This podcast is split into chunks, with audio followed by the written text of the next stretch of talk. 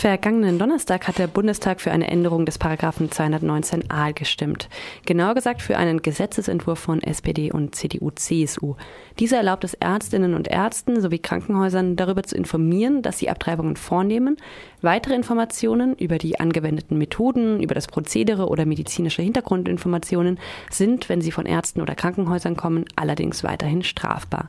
So wie das der Kompromiss zwischen zwei sehr gegensätzlichen Lagern, während die SPD ursprünglich forderte, das sogenannte Werbeverbot komplett zu streichen, wollten CDU und CSU eigentlich gar keine Liberalisierung. Umso schwieriger, das merkte man in den Bundestagsdebatten der vergangenen zwei Wochen, war es auch für beide Parteien, ihren Gesetzesentwurf glaubhaft zu verteidigen. Der jetzt verabschiedete Kompromiss macht niemanden so richtig glücklich.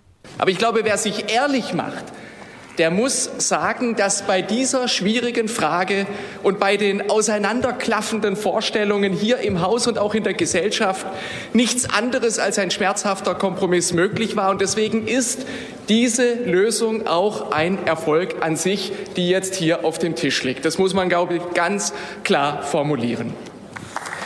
Ich will offen bekennen, aus meiner Sicht, und da spreche ich sicherlich auch für viele Kolleginnen und Kollegen hier im Haus, hätte es keiner Änderung des Paragraphen 219a des Strafgesetzbuches bedurft. Das sagt Thorsten Frei, stellvertretender Fraktionsvorsitzender der CDU-CSU. Fast wortgleich äußerten sich die anderen RednerInnen seiner Fraktion bei den Lesungen im Bundestag.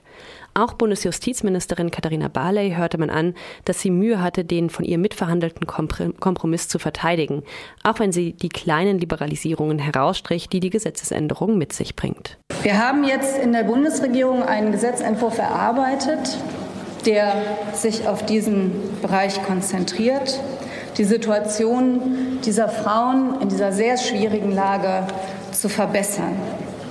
Und ich sage, dieser Gesetzentwurf verbessert die Lage dieser Frauen wesentlich, und zwar gegenüber der jetzigen Lage und auch gegenüber einer reinen Abschaffung des Paragraphen 219a. Warum?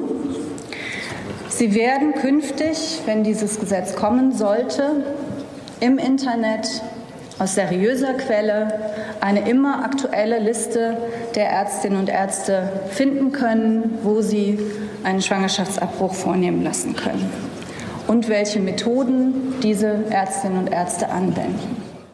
Konkret heißt es nun im Gesetz, das Werbeverbot bleibt bestehen, aber gilt nicht, wenn Ärzte, Krankenhäuser oder Einrichtungen erstens auf die Tatsache hinweisen, dass sie Schwangerschaftsabbrüche unter den Voraussetzungen des Paragraphen 218a Absatz 1 bis 3 vornehmen oder zweitens auf Informationen einer insoweit zuständigen Bundes- oder Landesbehörde, einer Beratungsstelle nach dem Schwangerschaftskonfliktgesetz oder einer Ärztekammer über einen Schwangerschaftsabbruch hinweisen.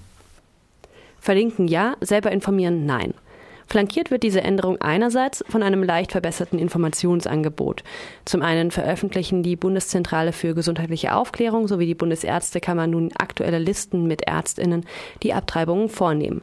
Zum anderen werden die von, von den Behörden auch verlässliche Informationen über Methoden und Vorgehensweisen bei Abtreibungen bereitgestellt. Andererseits kommt nun auch als Zugeständnis an die Union eine Studie, die die psychologischen Auswirkungen von Abtreibungen für Frauen untersuchen soll. Eine solche Studie ist eine Kernforderung eines Teils der sogenannten Lebensschützerbewegung, die Abtreibungen grundsätzlich verbieten will.